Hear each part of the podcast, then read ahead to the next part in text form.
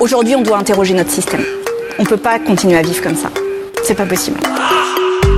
À titre personnel, je me fous complètement de l'écologie, hein. ça ne m'intéresse pas, ça ne m'intéresse pas. How dare you? C'est frais, c'est bio pour la santé, c'est diversifié. Pour l'instant, je propose qu'on patiente et qu'on avise. Alors n'hésitez pas à varier les plantes hein, pour votre mal de dos, c'est pas dangereux.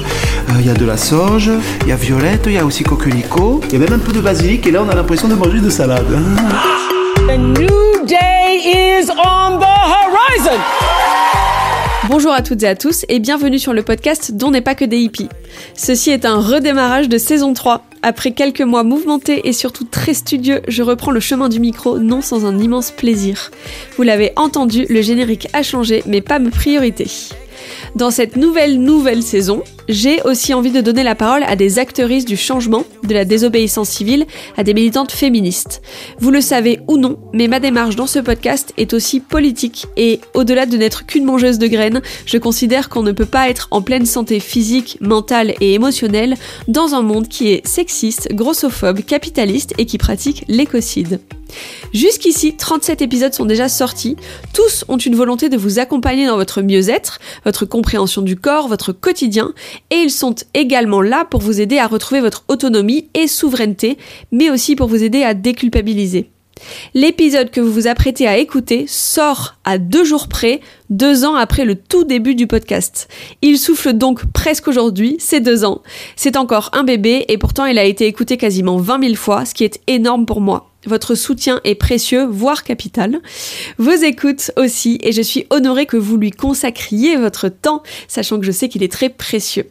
Merci de participer à son essor, j'ai énormément d'ambition pour cette émission, et la première c'est de vous aider à mieux vous comprendre, à prendre soin de vous et à élargir les horizons. Pour ceux et celles qui viennent d'arriver, dans un premier temps, je vous en remercie et je vais prendre quelques secondes pour me présenter. Je suis Julie Lano, naturopathe un peu décalée, thérapeute en psychogestionnel, cuisinière holistique sur des retraites, créatrice de séjours et d'ateliers, mais aussi de ce podcast, mais ça je pense que vous l'aviez compris. Et bientôt je pourrais dire que je suis autrice, et ça c'est clairement le pompon sur ma Garonne. Au-delà de ces casquettes, je suis écoféministe intersectionnelle, j'essaie de déconstruire et de me déconstruire sur les biais apportés par la société, par notre histoire qui est éminemment raciste et patriarcale, mais aussi menés par le monde du bien-être, de la spiritualité et de la santé au naturel. J'essaie de participer à mon échelle à la révolution féministe et écologiste. Je pense que l'intime est politique, que nous devons guérir de nos traumas individuels pour vivre dans un monde meilleur. Et pour terminer, je suis persuadée que le savoir, c'est le pouvoir. Voilà, comme ça vous savez où vous mettez les pieds, sachant que tout est toujours fait avec amour et humour, et c'est aussi très important pour moi. Aujourd'hui, pour entamer cette nouvelle saison, je suis très très heureuse d'avoir fait l'interview que vous allez écouter, et je vous laisse glisser dedans. Bonne écoute. On n'est pas que des hippies, le podcast. Bonjour Juliana. Bonjour Julie. Merci infiniment d'avoir accepté notre rencontre. Je t'ai découverte dans Cosette dans le hors-série de cet été qui était spécial sport et qui était absolument génial. Et quand j'ai lu l'article dans lequel tu apparais, j'ai été juste ravie d'apprendre qu'il y avait des chercheuses qui s'intéressaient à l'impact éventuel du cycle menstruel sur la performance sportive, mais pas que la performance. Donc je ne sais pas s'il y a des sportifs de haut niveau qui écoutent le podcast, mais je trouvais très intéressant de te donner la parole sur ce sujet pour plusieurs raisons. D'abord parce que le cycle menstruel et notamment les règles, c'est encore un grand tabou dans le monde du sport. Parce que la recherche, alors pas que sur ce sujet-là et pas que dans le monde des sportives et des sportifs, elle a tendance légèrement à plus s'intéresser aux hommes cisgenres, euh, notamment parce que les variables hormonales, elles sont bah, hyper dures à mesurer. Et du coup, la femme, c'est toujours un peu la variable gênante des, euh, des recherches scientifiques, parce que c'est souvent les problématiques sont multifactorielles, et en plus, euh, les variations hormonales sont assez dures à déterminer, à anticiper et à gérer. Euh, et troisième point, c'est que ce qui se passe dans le monde du sport de haut niveau, notamment sur ce sujet-là, euh, à mon sens, ça peut totalement être utilisé aussi par les sportifs qui n'ont pas d'ambition de médaille, ou les sportifs du dimanche, ou celles qui font quand même de la compète mais qui vont jamais aller au JO.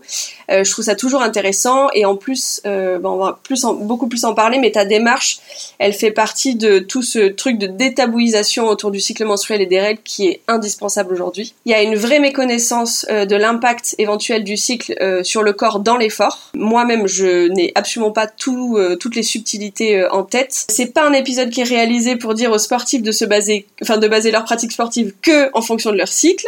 Évidemment, c'est en fonction du ressenti, des problématiques, des envies et des besoins.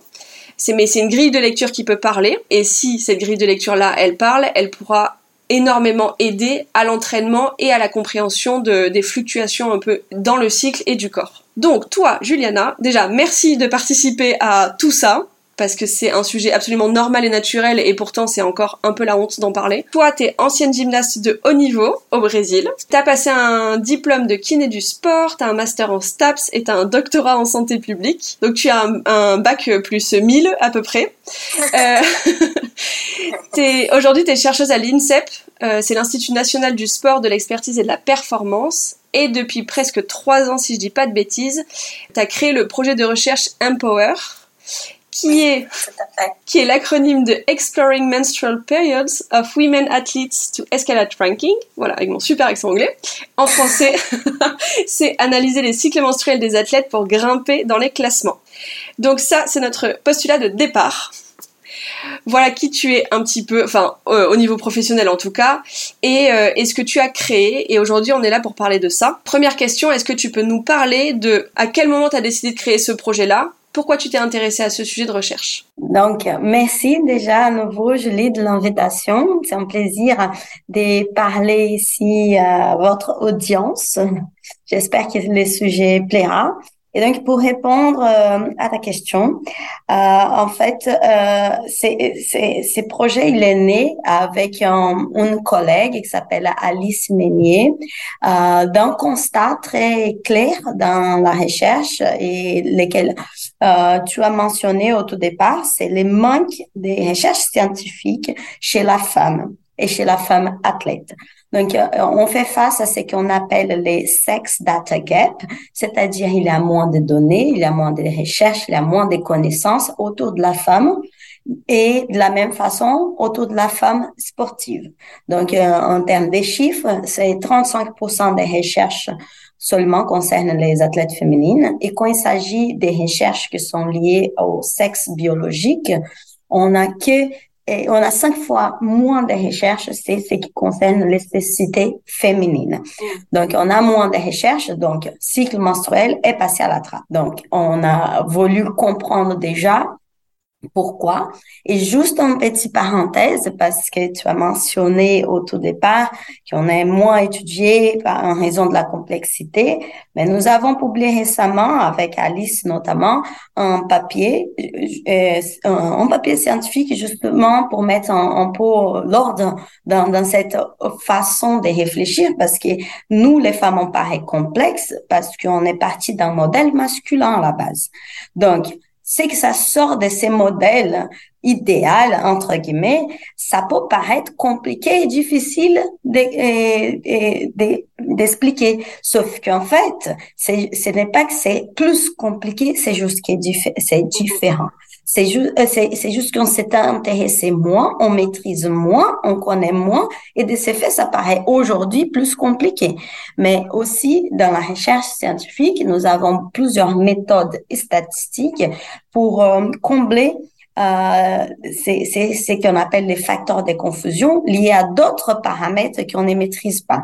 Donc, ce n'est pas aujourd'hui, et c'est ce que nous avons publié dans notre papier, c'est que ce sont des excuses pour ne pas étudier les femmes. Donc aujourd'hui, dans, dans le milieu de la recherche, j'insiste que les sujets féminins et masculins soient inclus dans les études de façon égalitaire. Sinon, la prise en charge de ces personnes, soit dans les domaines de la santé, soit dans les domaines du sport, elles ne peuvent pas être optimales. Oui, ben merci de faire la précision parce que effectivement, je, je parle de complexité, mais en fait, c'est T'as complètement raison, c'est qu'on est parti d'un modèle qui est pas égalitaire de base, donc forcément, je pense qu'on a pris pas mal de retard aussi sur ces recherches-là. Donc aujourd'hui, on se rend compte que ah merde, en fait, bah, il y a quand même la moitié de la population qu'il faudrait étudier, et finalement, bon, on le fait pas, ou on l'a mal fait, ou pas fait avant. Donc aujourd'hui, on se retrouve avec euh, une complexité qui, finalement, oui, si on avait commencé euh, il y a des décennies, voire des siècles. Oui, et, les conséquences, elles ne sont pas anodines. Par ah exemple, au, si je parle d'un infarctus, euh, juste pour illustrer, donner un exemple, on va avoir tout de suite une image d'une personne qui met la main euh, sur la poitrine, qui a mal au niveau du cœur. Et ben, ça, ça serait un symptôme d'un infarctus, d'une maladie cardiovasculaire. Et ça, c'est parce que toutes les premières études, les premières cohortes ont été menées chez l'homme. Et ça, c'est un symptôme classique chez l'homme. Mais chez la femme, c'est pas ces symptômes qu'on voit les plus fréquemment. On voit une augmentation de la fatigue, des nausées, des mal au ventre. Et donc, des effets comme on a étudié l'homme, les, femmes, dans la, dans la plupart des cas, c'est les plus souvent mal diagnostiquées. Et ça entraîne un risque de décès tout simplement plus important parce que on n'avait pas étudié les femmes qui ont des symptômes différents. Et donc, d'où l'importance de prendre en compte vraiment les différences physiologiques et biologiques. Là, tout ce que je parle et j'étudie, ce n'est pas lié au genre, c'est lié au sexe. Et ces différences, si elles ne sont pas considérées, elles peuvent être mortelles. Et dans, dans le cas du sport, je n'irai pas jusqu'à là. les différences ne sont, au, du moins, nous n'avons pas identifié quelque chose à ce niveau-là. Mais par contre, ça montre comment on peut avoir une prise en charge différente et qui ne prend pas en compte les réels besoins de l'athlète féminine. Et donc, c'est l'objectif d'Empower. Et on a commencé euh, par étudier l'influence du cycle menstruel parce qu'on sait que toutes les fluctuations hormonales qui ont lieu au, cours d'un cycle, elles ont une influence sur la, la réponse à la charge d'entraînement, sur la récupération, sur les bien-être et sur un tas de paramètres qui peuvent avoir une influence sur l'entraînement et la performance des sportives. Et c'est vraiment euh, un paramètre qui a été oublié, qui est absolument capital, parce qu'au final, on parle de, bon, pour les sportifs de niveau, on parle de recherche de performance et de médailles, etc., euh, d'optimisation de la récupération. Bon, après, c'est pas du tout mon domaine de compétence, mais de ce que je connais, euh, on est sur des recherches comme ça. Et euh, en fait, on a mis au placard une donnée qui pourrait influencer négativement ou positivement ces, ces compétences-là qui pourraient permettre peut-être d'avoir plus de médailles ou d'être plus performante. Et j'ai un peu l'impression aussi, mais peut-être que je me trompe ou que je vais trop loin, que ça a été une façon de, oui, bon, de toute façon, les sportives, elles sont aussi éduquées euh, à travailler dans la douleur et à dépasser leurs capacités. Donc au final, euh, si elles ont l'endométriose et qu'il y a une compète ou qu'il euh, y a euh, un entraînement particulièrement dur, bah, elles vont juste serrer les dents. Et en fait, c'est peut-être pas non plus la bonne approche pour avoir des sportives de haut niveau qui sont plus performantes. Et du coup, j'ai un peu l'impression que c'était peut-être une façon de je sais pas, de les laisser un peu petites. Petites, quand je dis petites, c'est évidemment à prendre avec des pincettes. Hein. Je suis pas en train de dire que Serena Williams ou Megan Rapinoe sont petites, hein. on a bien compris, mais tu vois ce que je veux dire. Oui, cette couture euh, du sport de niveau, en effet, c'est une couture de, de, de, faire toujours plus, dépasser les limites et, et les faire même en, toutes circonstances, même si on a mal, etc. Et j'ai, bah, j'étais sportive de niveau et c'est vrai que ça c'est quelque chose qui fait partie de notre quotidien. Il n'a pas du sens, n'est pas, on s'entraîne sous la douleur, on s'entraîne si on est malade, on s'entraîne dans toutes les circonstances. Donc, les douleurs des règles, c'est c'est pas celle-là qui va nous empêcher de, de, de, nous entraîner. Et tant mieux, parce qu'on va pas changer certains paramètres dans le sport de niveau. Mais là, la question, c'était d'abord de comprendre et créer quelques normes et, standardiser aussi pour savoir ce que c'est normal, ce que c'est acceptable et ce qui serait déjà contre-productif. Parce que ça, c'est quelque chose qui, dans le sport de niveau, de façon générale, on essaie maintenant de mieux maîtriser ces, ces, ces travail contre-productifs qui, qui entraînent une contre-performance. Et c'est en fait de, de s'entraîner de façon plus intelligente. Ça, ça c'est quelque chose qu'on fait globalement déjà dans le sport de niveau en individualisant les entraînements parce que on avait avant ça, il faut s'entraîner toujours plus, plus, plus. Oui, parfois il y a une augmentation du volume, mais c'est nécessaire. On va pas être un champion olympique sans s'entraîner tous les jours et beaucoup, ça c'est évident. Mais à jusqu'à quel point on commence à être contre-productif.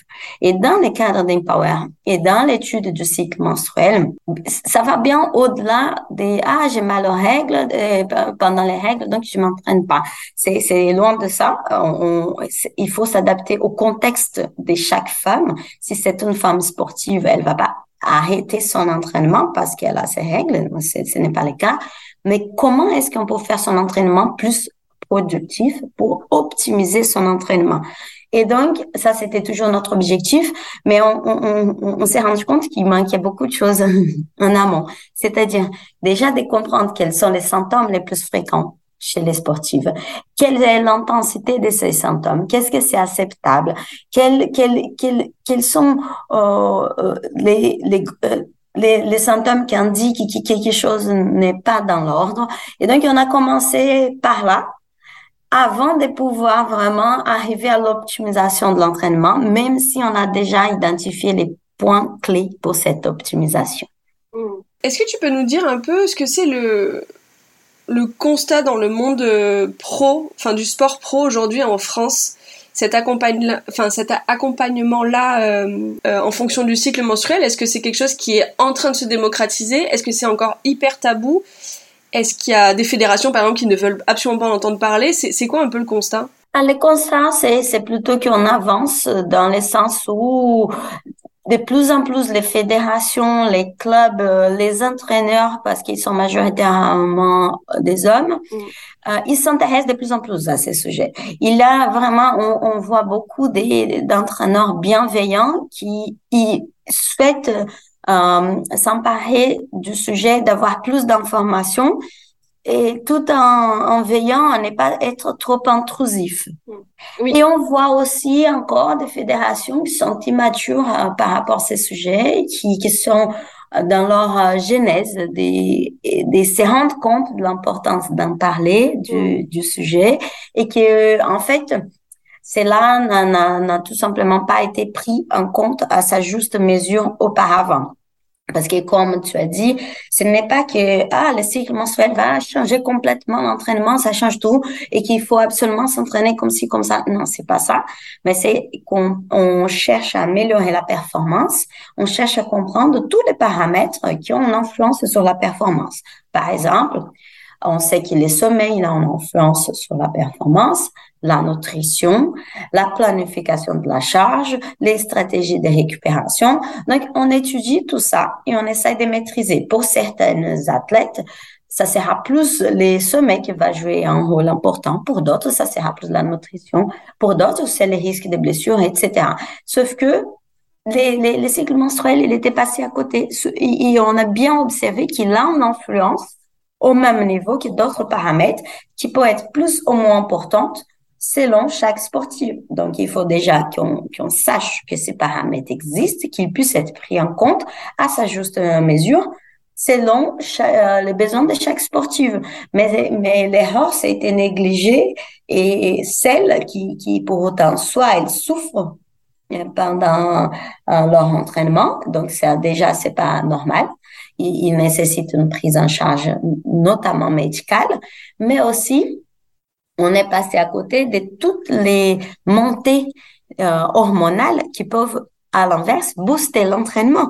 Donc, c'est une façon d'optimiser notamment la prise des masses musculaires, optimiser l'entraînement et ça, c'est donner une, une place au cycle menstruel qui serait en fait une place de respect à la physiologie féminine. Et au-delà aussi des fluctuations hormonales et d'optimisation d'entraînement en fonction de ça, je lisais euh, quand j'ai préparé le podcast, tu as partagé plein d'articles euh, bon hyper intéressants sur le sujet et je lisais euh, une phrase de Frédéric Jossinet qui est une ancienne judoka qui parlait d'un truc tout con mais au final on n'y a pas forcément pensé. elle dit j'ai eu plein de fois mes règles en compétition, quand on est en kimono blanc psychologiquement on a peur de la tâche, on va tout de suite être moins attentive à la compétition. Et c'est au final, on sort de, enfin, on sort de, de, la physiologie pure, mais il y a aussi un stress qui est induit par des choses vraiment toutes bêtes. Au final, c'est juste une tenue. Mais euh, il y a une perte d'attention ou un stress euh, qui est lié au tabou des règles aussi, hein, parce que la peur de la tache sur euh, le vêtement blanc, c'est un truc Enfin, je sais pas si toi tu as été touché par ça, mais je me rappelle que au collège ou au lycée, c'était vraiment euh, la, honte suprême si jamais, euh, si jamais on avait l'outrecuidance d'avoir une goutte de sang euh, qui sortait du jean blanc, évidemment. Et, du coup, au-delà de la physiologie pure, il y a aussi toute cette considération là qui est pas, qui est pas forcément prise en compte. Bref, j'ai fait une aparté, pardon. Et... Non, mais c'est un point extrêmement important parce que les focus lors de nos compétitions, il est essentiel. Donc, si on augmente la charge mentale de l'athlète, soit parce qu'elle est stressée par d'autres raisons, ou même lié au cycle menstruel, est-ce que ça va tâcher Là, on est déjà en train de diminuer sa probabilité d'être euh, dans, dans, sa performance optimale mm-hmm. parce que on a diminué l'attention, les focus et, et tout, tout ce qu'il serait nécessaire pour performer euh, dans, dans son milieu. Mais et là, c'est intéressant l'exemple aussi parce que moi, je viens de la gym. Hein. Ah bah. Et donc, je me souviens très, très bien. Bon, déjà, déjà c'était un facteur d'inquiétude, mais c'est drôle parce que c'était une inquiétude qui, elle, elle était présente, qui quand c'est là, vraiment qu'on avait les règles pendant la, la, compétition. Sinon, c'est pas quelque chose qu'on on réfléchissait euh, couramment, ni qu'on anticipait. Et c'est là la, grande question aussi d'informer et de discuter de ces sujets, parce que on peut s'entraîner pour être prête les jours J malgré les règles. Et donc, c'est là aussi l'importance euh, d'en parler, et c'est que notre projet, il travaille sur ces points aussi, c'est de savoir, est-ce que ces sujets te stressent? Est-ce que si tu as tes règles pendant la compétition, tu seras stressé? Mais tu seras stressé pourquoi? Tu seras stressé parce que ça peut tâcher. Mais alors, ça veut dire que tu as des règles abondantes. Donc, si tu as des règles abondantes, tu as d'autres paramètres à prendre en compte, surtout parce que tu peux, des règles abondantes, c'est une perte des, des fers. Et si on perd du fer, on, a, on est plus pro, euh, prône à l'anémie. et si on a plus d'anémie, on, on va pas être performante. Donc, euh, tu vois, c'est juste c'est la prise en compte de ces paramètres qui va au-delà du jour J. Mais juste pour l'anecdote, euh, comme j'ai faisais partie de l'équipe nationale du Brésil, mais je me souviens de discuter avec une Française et elle avait dit, mais ah, mais là, parce que les choix du juste corps n'étaient pas faits par les athlètes, c'est fait par la fédération qui impose les codes couleurs du pays. Elle disait, mais ça se voit que c'est pas des femmes qui choisissent ça parce qu'ils mettent les blancs en bas. Mais quelle idée Et là, moi, je, me souviens juste de dire, ah bah heureusement, les couleurs du Brésil n'ont pas les blancs. et donc, c'est une anecdote. À l'époque, je, je m'intéressais pas du tout à ces sujets, mais mais ça n'est pas une. Ça montre comment on, a négligé ces sujets et donc surtout à la recherche de la performance maximale, c'est pas des paramètres qui devaient passer à côté. Ouais, c'est, oui, t'as raison, c'est pas une anecdote en fait, parce que c'est capital. Et si la, effectivement, si la sportive de haut niveau, elle est pas à l'aise, elle va, comme tu dis, avoir plus de charge mentale, donc être moins performante. C'est pareil, j'imagine pour les volleyeuses qu'on oblige à mettre une culotte qui est hyper échancrée et qui doit être tout sauf agréable à porter quand on est dans quand on saute dans tous les sens. Enfin, c'est ouais. Oui, c'est pas anecdotique en fait. Question, du coup, je t'ai demandé un peu le constat en France. Dans le reste du monde, est-ce qu'il y a des pays qui sont plus avancés? Donc, si j'ai bien compris, les États-Unis avec le football, euh, oui enfin le football féminin évidemment. J'ai vu que comment elle s'appelle? Georgie Brinsville, euh, euh, qui a aidé. Alors tu, non, tu connais mieux que moi. Est-ce que tu peux nous parler d'elle et de sa manière d'appréhender un peu le Oui, euh, j'ai déjà discuté personnellement avec Georgie Brinsville. Elle est l'une des des pionnières dans ces sujets parce qu'elle a travaillé en effet avec l'équipe américaine qui a gagné la Coupe du Monde de football et euh, elles ont pris en compte les cycles dans leur entraînement. Mais cette prise en compte, elle était en premier temps, c'est vraiment la sensibilisation au sujet. Et, et, et cela montre l'effet déjà, l'effet puissant des, quand les athlètes vont s'approprier de leur propre corps. Parce qu'elles ont, elles ont rien fait d'extraordinaire à part comprendre quelles sont les différentes phases du cycle, quel est l'impact de chaque phase sur leur entraînement bien-être et pour chacune.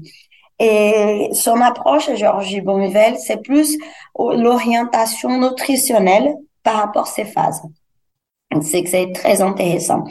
Euh, puis, euh, mais, mais pour, pour autant, il nous, il nous manque encore des recherches qualitatives plus robustes pour des conclusions plus euh, certaines mais même s'il manque ces recherches encore qui nous permettent d'extrapoler nos résultats à plusieurs populations sportives, on a déjà des résultats assez probants euh, pour, pour que les, les, sportifs puissent agir sur les plans individuels.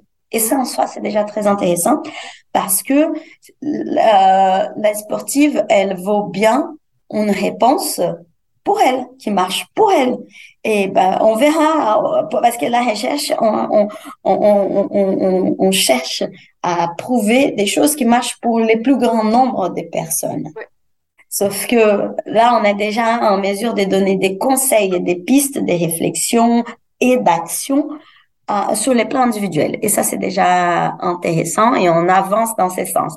Mais euh, on n'est pas si avancé que ça et, et la France pour les coups, n'est pas si en retard que ça non plus parce que j'ai participé en ce moment à la rédaction des guidelines du Comité olympique international pour les recherches épidémiologiques euh, sur les blessures. Et, cela a été publié en 2020, tous les types de blessures et les considérations à prendre en compte chez les athlètes euh, de tous les niveaux, mais principalement les athlètes de haut niveau, mais ça concerne tous les niveaux. Et euh, dans les guidelines de 2020, il n'avait aucune mention sur ce que c'était les risques qui encouraient les femmes. Donc, liés à des, des, choses qui sont spécifiques aux femmes. Et donc là, en 2022, on s'est dit, bon, il était temps quand même d'ajouter des, des, paramètres qui sont spécifiques aux femmes et qui peuvent affecter leur performance. Et donc, on a inclus tous les troubles du cycle, mais toutes les choses qui peuvent encourir les femmes aussi pendant la grossesse, après la grossesse, mais aussi les troubles euh, liés euh, au périnée, ou, tout autres facteurs qui sont passés jusqu'à là à côté. Donc, on n'est pas si en retard parce qu'on voit que si les CIE n'avaient pas lancé un guide qui prenait cela en compte, il n'y a pas un pays encore bien trop avancé sur ces sujets. Et oui, tu parles de, de périnée. Effectivement, c'est aussi une, une, donnée qui est hyper importante. J'ai vu sur ton compte Instagram que tu partageais une vidéo d'une haltérophile qui fait de. Alors, comment ça s'appelle? C'est de l'incontinence euh, d'effort? Non, c'est pas ça. C'est l'incontinence d'effort, oui. Qui c'est très commun dans le sport de niveau. Et c'est et c'est une donnée. Euh, j'imagine que le bon le périnée tout le monde en a un, ok, mais entre avec les grossesses, euh, avec des éventuelles pathologies du cycle ou quoi, ça peut influencer cette incontinence là ou ce la santé du périnée et que c'est pas pris en compte non plus alors que c'est primordial ne serait-ce que pour la santé de la personne, qui avant d'être une sportive, c'est quand même une personne, et, euh, et pour son confort quotidien, et aussi parce que là, la vidéo que tu partageais, c'était quelqu'un qui avait fait une sorte de montage avec un smiley qui est mort de rire. Et en fait, c'est pas drôle du tout. Parce Que c'est une vraie problématique. Déjà, d'une part, dans cette vidéo, euh, c'est un incontinence grave. Donc, ça montre que cela n'a pas été pris en compte déjà depuis des années pour cet athlète. Et ça part d'une, préparation physique, d'une musculation. Et parce que c'est aussi euh, très commun dans des sports de type euh, l'haltérophilie, mais aussi des sports d'impact comme la course à pied, par exemple, la gymnastique aussi, de, de ce type de sports. Mais dès le plus jeune âge, si l'athlète, elle commence à s'entraîner sans savoir ce que c'est son périnée, sans savoir contracter les périnées, va entraîner en déséquilibre. Parce que entre les forces abdominales, elles, elles vont exercer tout sur, sur les périnées. Si le périnée n'est pas entraîné aussi, ben, ça crée ces déséquilibres. Et donc, l'incontinence urinaire d'effort, elle, elle, elle s'installe. Et ben, ça, ça peut être une toute petite euh, goutte à l'entraînement. Euh, ou qu'on qu'on dit par effort aussi, c'est qu'on va atténuer ou qu'on des, des, des, efforts comme ça. Mais ça part la genèse de tout ça, c'est comme on va on va faire les mêmes entraînements que les hommes. Et ça, c'est pas on, pour et ils vont pas avoir cette inquiétude. Ils vont apprendre et en plus, on prend l'exemple des, des, jeunes filles qui vont faire la gymnastique, qui font vraiment une préparation physique intense. elles, vont, elles ont des abdos d'acier déjà à 12 ans, ce sont des abdos d'acier. Mais si personne n'a jamais appris à contracter les périnées, mais à 18 ans, elles, sont, elles ont l'incontinence d'effort. Ou même avant, même avant. Et bien avant même. Et donc, c'est encore une fois euh, comment les manques de données, les manques de connaissances entraînent en prise en charge non optimale des athlètes féminines. Ouais, et du coup, ça impacte aussi leur vie personnelle, quoi. Euh, du coup, ça, c'est une donnée qui a été mise dans ce rapport, c'est ça? Ah, Là, là, oui, on a, on a ajouté, on a ajouté finalement, ça veut dire que quand ça rentre dans les guidelines du Comité olympique international, ça, ça donne une orientation pour les chercheurs de quels paramètres prendre en compte? Du moment que c'est vraiment clair et net mis sur un rapport, donc, on commence à avoir plus de recherches. Euh, si on commence à avoir plus de recherches, les, les personnes qui sont sur les terrains, elles, elles auront plus d'informations pour prendre en compte aussi. Oui, bien sûr. Euh, Est-ce que tu peux nous dire un peu comment tu travailles, combien de sportifs tu suis, euh, quel type de sport, quelle méthode? Euh, si, on peut comprendre un petit peu comment, comment tu t'organises. Oui, donc euh, moi j'ai une équipe des chercheurs, data ingénieurs euh, et data analystes qui travaillent avec moi dans, à l'INSEP. Et nous avons plusieurs sports qui sont suivis à part des temps différents. Donc, il y en a celles qui ont déjà accompli une première phase de suivi, d'autres qui sont en train de commencer. Mais globalement, on va suivre ces athlètes pendant environ six cycles parce que euh, on va profiler leur cycle, comprendre ce que c'est vraiment cyclique de ce que c'est atypique. Mm-hmm. Donc, on va suivre les athlètes euh, qui ont un cycle naturel, qui prennent la pilule, qui ont stérilé, on suit tous ces cas de figure. On suit, et, et donc au quotidien, on remplit des questionnaires euh, pour nous dire, euh, nous donner des informations subjectives sur leur état de forme. Par exemple, si elles sont en forme, motivées, si elles ont bien dormi, etc. Pour collecter les informations liées à leur cycle.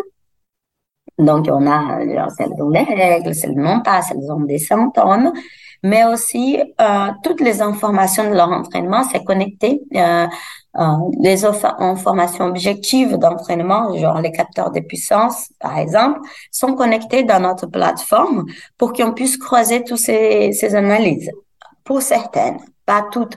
On a fait aussi des prélèvements hormonels hormonal. Donc, on a prélevé l'estrogène, progestérone, testostérone pour vraiment comprendre comment ces fluctuations hormonales impactent les données d'entraînement et de bien-être.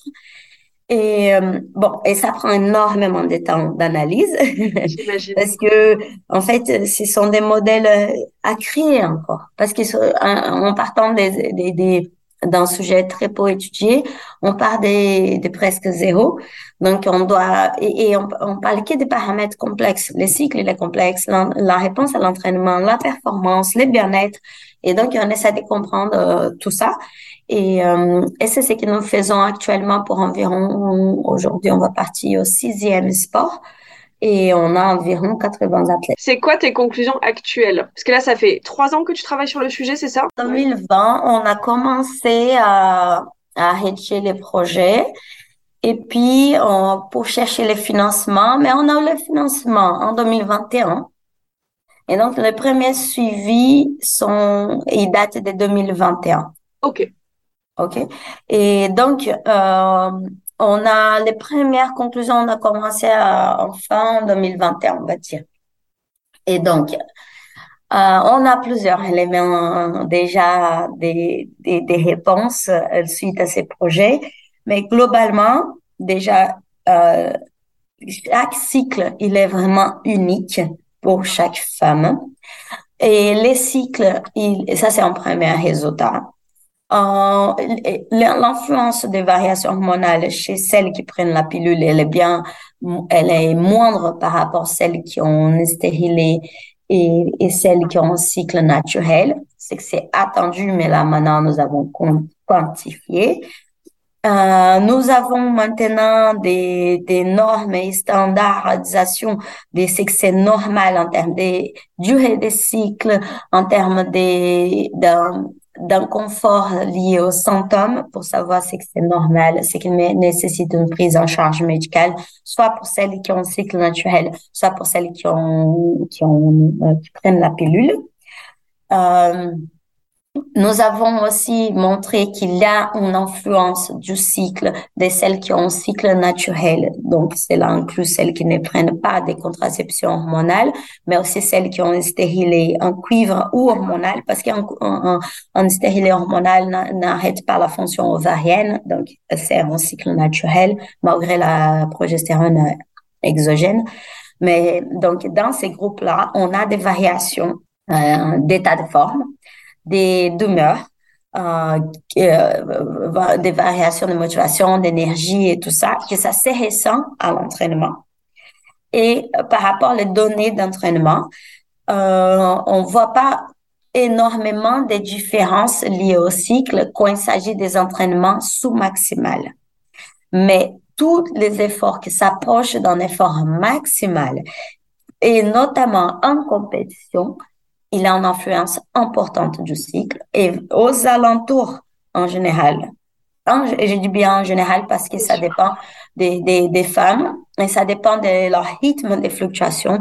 Ça dépend du rapport entre l'estrogène et la progestérone. Donc, l'importance d'un recul individuel de chaque femme pour pouvoir s'approprier de son cycle. Mais en général, euh, aux alentours de la, de la période fertile, l'ovulation, c'est la période la plus propice aux, aux efforts les plus intenses. C'est ouais, c'est des grosses avancées. Euh, comment toi, du coup, tu accompagnes les sportifs pros sur ce sujet? Est-ce que vous en êtes euh, déjà à proposer des modèles d'accompagnement, euh, donc soit pour les sportives elles-mêmes, soit pour les coachs, les entraîneurs? Est-ce qu'ils sont réceptifs et réceptifs à ces données, etc. Oui, on essaie maintenant de comprendre quelle est la façon la plus pratique de mettre ça en place sur le terrain pour tirer profit de ces fluctuations hormonales. On a commencé, on, commence à peine à faire ça avec un club de foot euh, où on, on va tester l'adaptation de l'entraînement individuel pour chaque athlète en fonction du cycle. Ça passe par par une prise en compte individuelle de la préparation physique, mais ça, normalement, c'est déjà pris en compte parce qu'on doit s'adapter selon les postes de chaque athlète. On va s'adapter selon les, les, si elle est blessée ou pas, si elle a besoin de gagner plus en, je sais pas, en force qu'en vitesse. Donc, la préparation physique, elle est déjà par définition individuelle et c'est là qu'on va adapter l'entraînement en fonction du cycle selon le profilage hormonal que nous avons réalisé. Ouais. Mais ça, en fait, oui, mais j'imagine bien. En fait, oui, c'est juste un nouveau paramètre à rentrer, euh, enfin, à prendre en, compte euh, pour l'entraînement. Ok. Ça peut paraître en principe euh, compliqué, mais c'est juste tout ce qui c'est tout ce qui est nouveau, ça peut me paraître compliqué parce qu'on n'a jamais fait.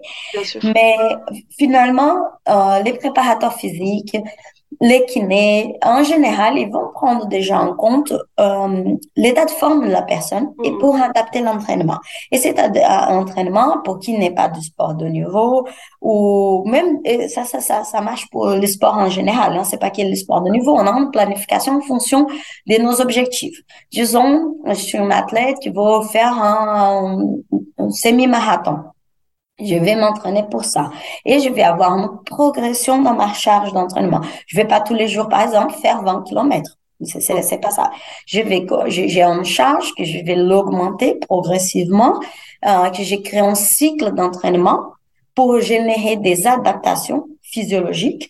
Et en arrivant, par exemple, proche de la compétition, je rentre en période d'affûtage qu'on appelle, c'est cette diminution de la charge pour pour booster ma performance les jours J. On garde toute cette planification, on ne va pas changer. On va la faire. Sauf qu'à l'intérieur de cette planification, et là, là j'ai donné une, planification, on va dire, euh, des six mois. Dans, cette planification, on intègre déjà les paramètres, par exemple, la planification euh, hebdomadaire. On, on, rentre déjà la planification à l'approche de la compétition. On va garder tous ces paramètres, c'est juste qu'on va inclure une autre cyclicité qui est négligée, mais pourtant, elle est plus importante que les paramètres euh, hebdomadaires parce qu'on se cale sur une organisation hebdomadaire liée, si on peut s'entraîner plus les lundis que les dimanches, parce que c'est une organisation sociétale. Sauf que notre physiologie, elle n'est pas, pas, pas, calée sur cette... Bah si, elle va se caler au fur et à mesure tellement on est habitué. Mais euh, on, on, va écouter aussi cette autre cyclicité Mm. qui est une cyclicité physiologique, et on va, dans cette même organisation, s'adapter en s'entraînant un peu plus dans une certaine période, un peu moins dans une autre période. Ou bien, on va s'entraîner de la même façon, sauf qu'on va changer soit l'intensité, soit les volumes, soit les types d'efforts réalisés. Et en faisant ça, on aura un, un, entraînement plus productif et on sera plus en mesure d'atteindre nos objectifs, qu'ils soient la médaille olympique, qu'il soit complété les marathons. Bien sûr. Ok. Et en plus, j'imagine que de maîtriser ce type de euh, ce type, enfin cet entraînement en fonction du cycle aussi, euh, ça donne énormément confiance et donc ça joue aussi sur le mental des sportives. Euh, et encore une fois, sportifs de haut niveau, oui, mais aussi euh, des sportifs qui vont faire leur premier 10 km ou leur premier semi-marathon, puisque au final, il n'y a pas d'échelle dans l'effort quand euh, ça dépend de où on part. Oui, euh, et c'est ce que je partage dans mon compte Instagram, notamment, s'appelle Empower Sportive. Euh, j'essaie de démocratiser ces connaissances pour qu'elles soient accessibles à toute sportive. Mais en fait, parfois, j'ai hum, des, des, personnes qui vont m'écrire, hein, des sportifs qui vont m'écrire sur les comptes en disant ah les marathons euh, pour lesquels je me prépare depuis des mois, euh, c'est la semaine prochaine et ça va tomber pile pendant mes règles. Qu'est-ce que je fais maintenant? Et, ce que j'essaie de montrer, c'est quelque chose que on anticipe, on apprend on, intègre dans notre entraînement pour ne pas être surprise les jours J. Il faut qu'on sache qu'il a ces, influences. Il faut qu'on puisse apprendre quelles sont ces influences sur nos entraînements pour qu'on puisse apprendre à agir en amont. Et parce qu'après qu'on s'est arrivé, déjà c'est trop tard. Et là, bien sûr, j'ai quelques recommandations à faire en urgence, comme ça. Mais en fait, le plus important, et c'est que ça peut vraiment aider les sportifs à atteindre leurs objectifs, c'est de savoir comment faire en amont. Par exemple, on peut tester des stratégies qui, marchent, qui ne marchent pas, qui, qui va atténuer les symptômes, qui peut aussi quantifier quel est le réel impact, parce que parfois il a un impact qui est peut-être plus psychologique qui est euh, sur la performance. Donc, comme ça, elle peut agir en amont. Et si les jours J, ça tombe dans la, la fenêtre qui n'est pas optimale du cycle, elle sait déjà quelles actions mettre en place pour atténuer tout, tous les symptômes qui peuvent diminuer la performance. Et j'ai vu aussi que c'est pas, et je pense que c'est hyper important de le préciser, que c'est pas parce que on a une compétition ou euh, euh, un, événement sportif euh, pendant ces règles qu'on va moins se performer. Il y a aussi des, des médailles qui ont été décrochées alors que les athlètes avaient leurs règles. Donc c'est pas une fatalité non plus. Ça dépend vraiment de comment c'est vécu. Et des fois il y a des, des athlètes qui performent alors qu'elles sont particulièrement fatiguées ou quoi. Donc parce que c'est multifactoriel. Et donc c'est aussi pour dire euh, que c'est pas encore comment dire une espèce d'excuse de ah bah oui bah t'as tes règles du coup euh, forcément tu vas moins se performer. C'est pas du tout ça l'idée. Ce n'est pas une fatalité. Il, il, y a des records qui ont été battus dans toute phase du cycle. Et ça c'est important déjà pour débloquer. Après c'est pour ça il faut comprendre si toi, tu es un sportif et tu es fortement impacté pendant cette période, il faut comprendre pourquoi. Et pour comprendre pourquoi, il faut déjà comprendre que c'est normal. Et donc, ce sont toutes ces étapes qui, qui je conseille fortement les sportives à parcourir pour optimiser, ah, pardon, pour optimiser leur entraînement. Ouais. Euh, est-ce que euh, alors tu vas me dire si si as, je sais pas si tu as une réponse à ça mais est-ce que toutes ces connaissances là ça pourrait aider euh, les sportives qui ont une pathologie particulière notamment l'endométriose par exemple? Je pense parce que j'ai vu qu'il y avait des des, des sportifs qui voulaient être enfin qui voulaient faire de la compétition et atteindre le haut niveau qui ont dû abandonner à cause de leur pathologie, euh, bon qui est multifactoriel et qui est hyper dur à prendre en charge évidemment. Mais est-ce que tu penses que toutes ces données-là, ces conclusions, ces recherches, ça pourra aussi aider euh, les sportifs qui souffrent d'une pathologie particulière au niveau du cycle? Je pense oui que ça peut aider parce que d'en parle déjà d'en parler et, et de s'emparer de ces sujets, ça permet d'éveiller les acteurs du terrain. Sur, sur les problématiques qui peuvent être associées au cycle menstruel et qui n'ont pas été prises en compte. Je donne un exemple euh, avec une équipe de foot avec laquelle on travaille. Il y a une joueuse qui elle était, euh, elle n'a pas pu s'entraîner, elle était éloignée des terrains pendant neuf mois parce qu'elle avait beaucoup beaucoup de douleurs et personne diagnostiquait quelle était sa douleur. Elle a fait plein d'examens, plein de choses et ils identifiaient pas, ils étaient proches déjà de dire que c'était psychologique. Jusqu'à que neuf mois après, ils ont euh, diagnostiqué l'endométriose. Donc, je pense que si les gens étaient, et c'est quoi j'ai dit les gens, j'ai parlé aussi des professionnels de santé, s'ils étaient plus éveillés sur, sur, euh, sur l'existence de ce type de, de pathologies, ben, peut-être qu'elle aurait été diagnostiquée plus tôt et ça ne lui ferait pas perdre une saison. Oui, donc c'est aussi euh, le fait de rendre visibles ces problématiques-là qui pourra aussi les aider. Et effectivement, on va peut-être pas se faire s'entraîner une athlète de haut niveau qui est en pleine crise euh, d'endométriose. Euh. Oui, de toute façon, elle ne pouvait pas. De mais elle peut pas, je pense qu'aujourd'hui, s'il en a un douzième, qu'elle a, elle a vraiment euh, elle en endométriose, elle commence à se plaindre. Je suis sûre que ces clubs de foot là, ils seront en mesure de la prendre en charge bien plus rapidement. Mm. Évidemment, quand tu es, en pleine crise, tu peux pas t'entraîner, mais il y a aussi peut-être la culpabilité ou le, en fait, je suis pas capable de. Et si tout ça s'est pris en compte, il y a peut-être cette charge mentale là qui peut aussi être euh, apaisée. Ah oui, bien sûr. Oui. Bon, alors toi, c'est quoi les prochaines étapes euh, pour ton travail, pour tout ça? Ah, nous, on essaie encore de, de, de, suivre plus en plus des sportives parce que plus on a, parce qu'il y a des choses qu'on peut euh, trouver des tendances individuelles, on peut trouver des tendances des groupes, mais plus on en a des sportives, plus on aura des, des résultats robustes permettant de tirer des conclusions de plus en plus euh, pertinentes pour euh, la population en général, pas que les, les sportifs de niveau. Donc, euh, mon objectif, c'est de monter encore en puissance dans ces projets, de suivre plus de sportives.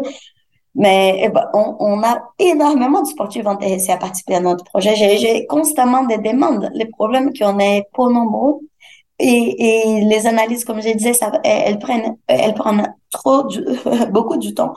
Et donc, ça fait que on ne peut pas suivre plus de monde, mais c'est de petit à petit, on, on augmente l'effectif.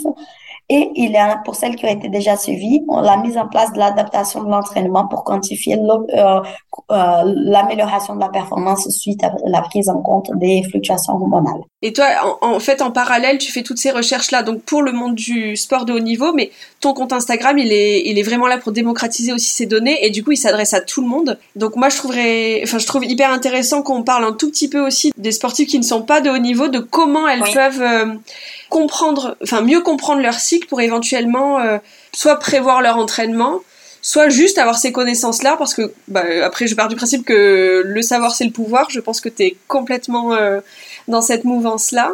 Et donc est-ce que c'est ok pour toi de nous détailler, euh, même rapidement, les, les, différentes phases du cycle, donc les quatre phases du cycle, et les types d'entraînement ou de problématiques qu'on pourrait rencontrer? Bon, c'est très large en fait, mais on t'écoute.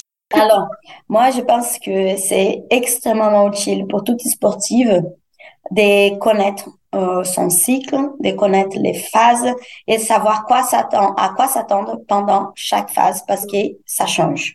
Et, et ça, c'est une démarche individuelle d'apprentissage sur soi-même. C'est pour ça que j'appelle ces comptes Empower je tiens à ces noms parce que bah, c'est, c'est, c'est euh, l'anglais en français, ce serait un pouvoirement. Ouais.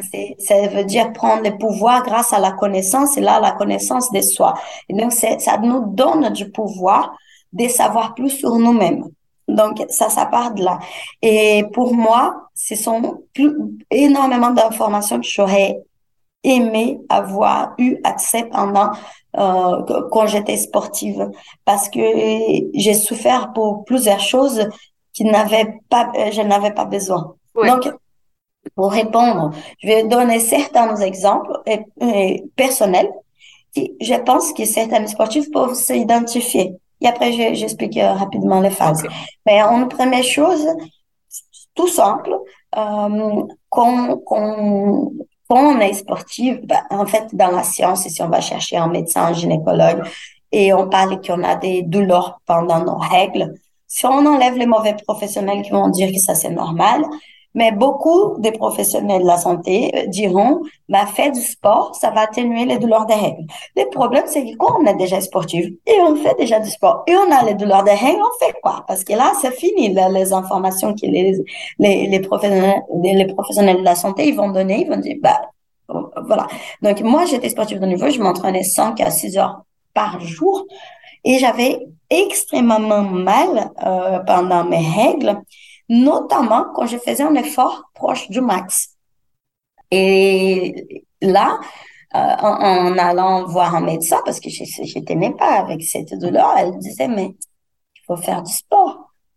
Et donc, la première chose que j'ai envie de partager avec ça, c'est de dire, si tu sportive et euh, mal, et c'est-à-dire de 0 à 10, euh, tu donnes plus de 4 pour la douleur des règles, c'est pas normal. Donc, il faut chercher une solution. Ça, c'est une première chose. Autre chose, si tu as mal pendant les règles, sachez que l'effort proche des max pendant cette période va augmenter la douleur. Au contraire de ce que les médecins peuvent le dire, ils vont dire, ah, fais du sport. Non, fais du sport modéré. Mais si tu vas faire des fractionnés, par exemple, si tu vas faire euh, des, des, des heat training, c'est c'est l'effort intermittent. Si tu vas faire euh, des, des, des, des, séances fortes pour ton niveau, tu vas augmenter la douleur des règles. Donc, si tu fais ça la veille de tes règles et les jours J et les jours 2, le cycle, tu vas augmenter. Il faut, donc ça, il faut savoir ça. Donc c'est pas là que c'est intéressant de, de pousser. L'explication, est-ce que c'est parce que c'est pro-inflammatoire? Est-ce que c'est, ok, d'accord. Mais, ben, euh, cela dit, c'est, c'est, ce sont des hypothèses, pas forcément prouvées scientifiquement, mais ce sont les, c'est, ce sont les meilleures hypothèses parce qu'on n'a pas complètement compris ces mécanismes par lesquels l'effort intense augmente les douleurs des règles. Donc, c'est pas intéressant. Sauf si c'est en ces moments-là, tu vas faire les, ça, ça, ça, tombe pile la compétition, donc les besoins d'anticiper, tout ça, tout ça. Euh, douzième euh, exemple, euh, c'est de savoir que ne pas avoir les règles, c'est pas bon pour la santé. Ça, c'est une chose fondamentale. Et ça, c'est notamment lié, si, on, si on enlève tous les diagnostics des troubles du cycle, euh, l'absence de règles, donc l'aménorrhée et ce qu'on appelle l'aménorrhée hypothalamique, elle est normalement associée à un déséquilibre entre la quantité d'entraînement et la, euh, la quantité de calories consomme l'athlète. Elle mange pas assez pour son entraînement. Hmm. Et, voilà, elle mange pas assez et dans cet assez, il est qualitatif. Il y a beaucoup de sportifs qui ne mangent pas assez de glucides parce qu'il a toute une théorie basée sur la physiologie masculine qui c'est plus intéressant de manger des protéines de manger des glucides. Et ben là, sauf que c'est pas vrai pour les athlètes femmes. Et donc, ça entraîne des aménorrhées. Et pour revenir à un exemple personnel, euh, c'est, c'est, euh, j'étais, euh, pour mon premier championnat du monde, euh, mon, mon entraîneur euh, estimait que j'étais un peu, euh, que je devrais perdre du poids. Parce que ça, c'est une question aussi. En gymnastique, tout, euh, tout le temps au-dessus de son, du poids. Mm. Donc, elle va appeler un nutritionniste qui n'est pas nutritionniste du sport. Elle m'a mis dans un régime de 1500 calories. On s'entraînait 4-5 heures par jour. C'était complètement abusé. Je savais pas, je suis quelqu'un aussi qui, qui, qui, ben, je suis les règles tout simplement. J'ai fait, j'avais plus mes règles. Et quelles sont les conséquences pour une sportive? Les, les blessures et les fractures de stress. Et j'ai eu la totale. J'ai commencé par perdre du poids, mais après j'ai commencé à plafonner, j'étais fatiguée et après fracture de stress. Et, et la fracture de stress, elle est intervenue quand j'ai changé des praticables. On, on est passé dans un s'entraîner dans un, un praticable plus rigide. Donc c'était les facteurs de trop et la fracture de stress. Donc, euh, il est important de savoir que ça, ce n'est pas normal non plus. Donc, là, ce sont des paramètres clés pour, pour, pour savoir l'importance de ces facteurs dans la construction de son objectif, que c'est un objectif sportif. Et là, et donc au-delà de ça, il est important de savoir que euh, les cycles n'est pas, ils se résument pas à la période des règles. Donc, c'est tout ce qui se passe entre chaque règle. Ce sont plusieurs fluctuations hormonales. Ces fluctuations hormonales ont des impacts sur la, euh, sur, les bien-être des, des sportives. Et euh, si on, si on schématise, parce que c'est vraiment un schéma, les cycles, ils peuvent être divisés en quatre phases. Mais il peut être divisé en deux, en six. Nous, avec nos sportifs de niveau, comme on a beaucoup de données, on divise les cycles en six. Mais aujourd'hui, pour, pour euh, une question schématique plus simple, on peut les diviser en quatre phases. La première phase, c'est la phase de menstruation où les hormones sont au plus bas.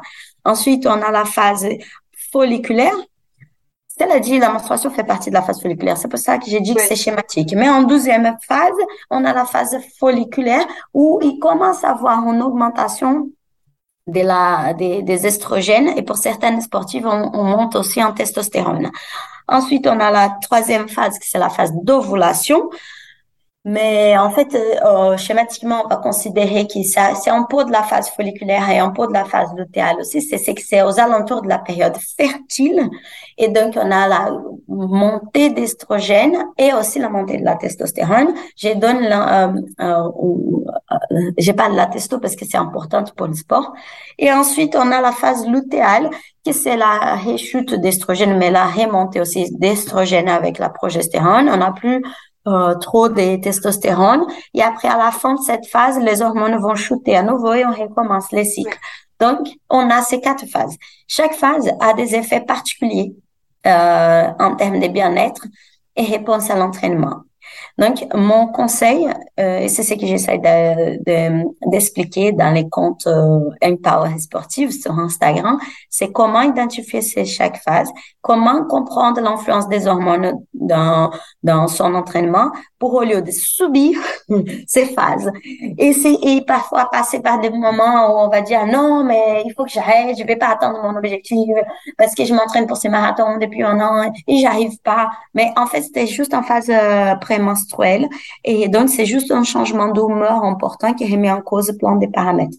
Quand on a les reculs on arrive à identifier cela, bah, ça change beaucoup de choses. Et est-ce que euh, tu parlais tout à l'heure de, enfin, je crois que tu parlais de ça ou, ou je l'ai lu euh, dans un de tes posts. Il y a une phase aussi euh, où, où, les tendons sont plus fragiles, par exemple?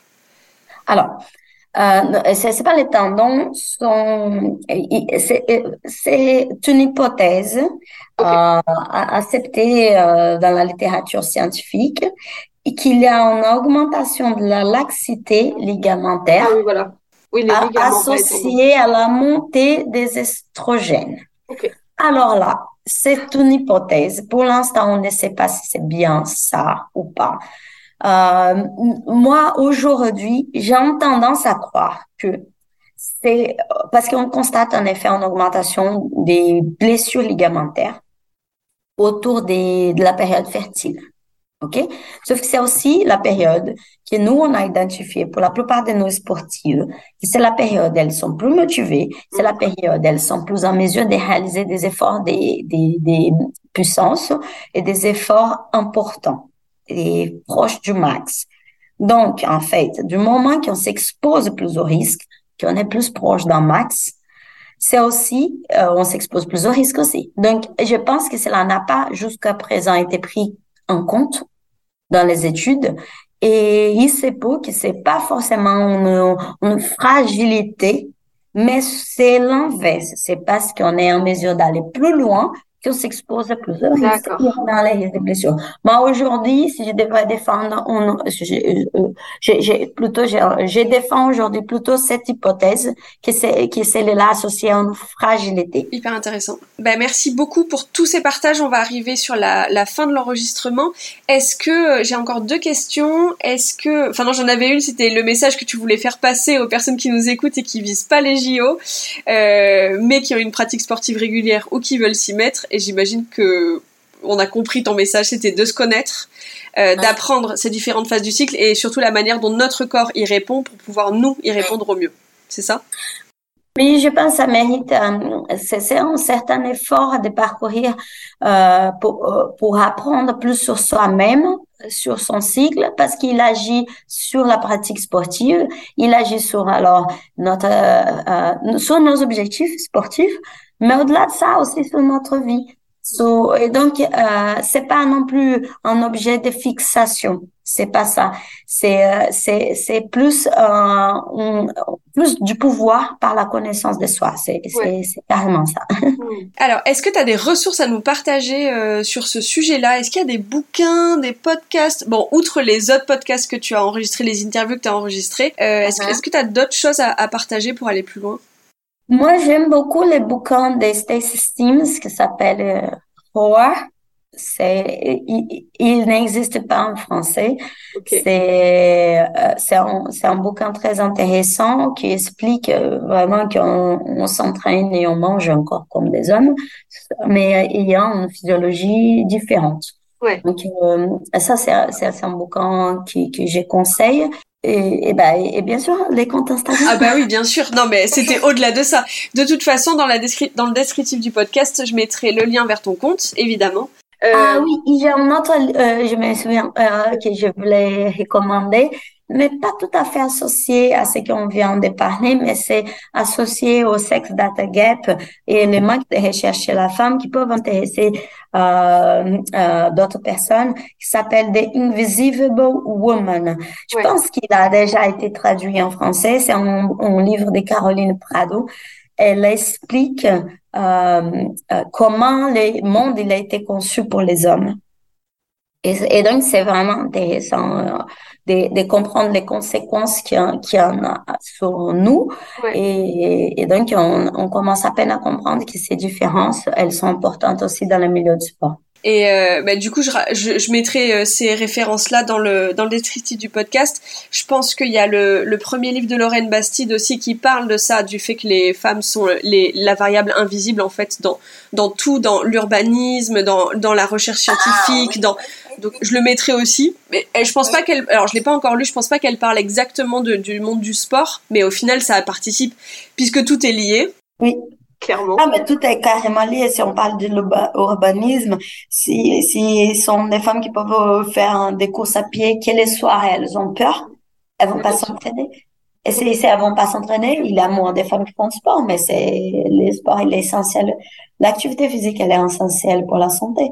Donc, euh, et à un moment donné, eh ben, c'est c'est toujours ce cercle un peu vicieux qui qui fait qui ne, qui ne favorise pas en tout cas euh, la femme euh, puisse euh, se développer pleinement dans son sport. Oui, c'est complètement vrai. Et puis il y a, beaucoup cette peur de la joggeuse agressée dans un dans un bois. Alors effectivement, il y a des drames, enfin des drames, des, des agressions comme ça. tous les ans, on en parle. Mais du coup, il y a vraiment ce truc-là de la femme n'appartient pas, enfin l'espace public n'appartient pas à la femme et la femme doit rester dans un truc sécurisant donc la maison, le foyer. Et du coup, le fait de sortir de chez elle et de prendre l'espace de, de, de prendre la rue, de prendre les bois pour sa propre pratique à elle, qui du coup ne sert à personne, c'est encore un sujet, même si c'est pas euh, comme ça dans, dans, dans l'imaginaire. Bon, des féministes, oui, clairement, mais, euh, mais pas, des, pas des urbanistes, justement, ou, ou, pas des, euh, bah, des journalistes qui parlent de ces faits divers, entre grands guillemets, euh, qui participent juste à la peur et à l'imaginaire collectif. Donc c'est un vrai sujet, ouais. Et juste pour préciser, euh, parce que parfois on peut penser que c'est un rôle biologique, mais en fait c'est un rôle des gens créé par la société. Parce que aussi, si on va lire les livres, puisqu'on parle des livres, on va lire les bouquins de la, la, l'homme préhistorique est aussi une mm. femme.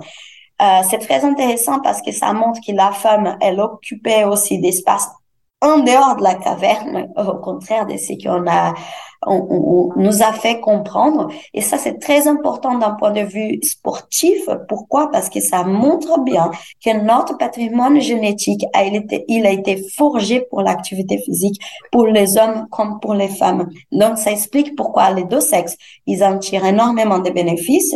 Et si à la fin, la femme, elle était qui est dans la caverne, pour nous, ça serait pas si intéressant le sport. Mais ce n'est pas le cas.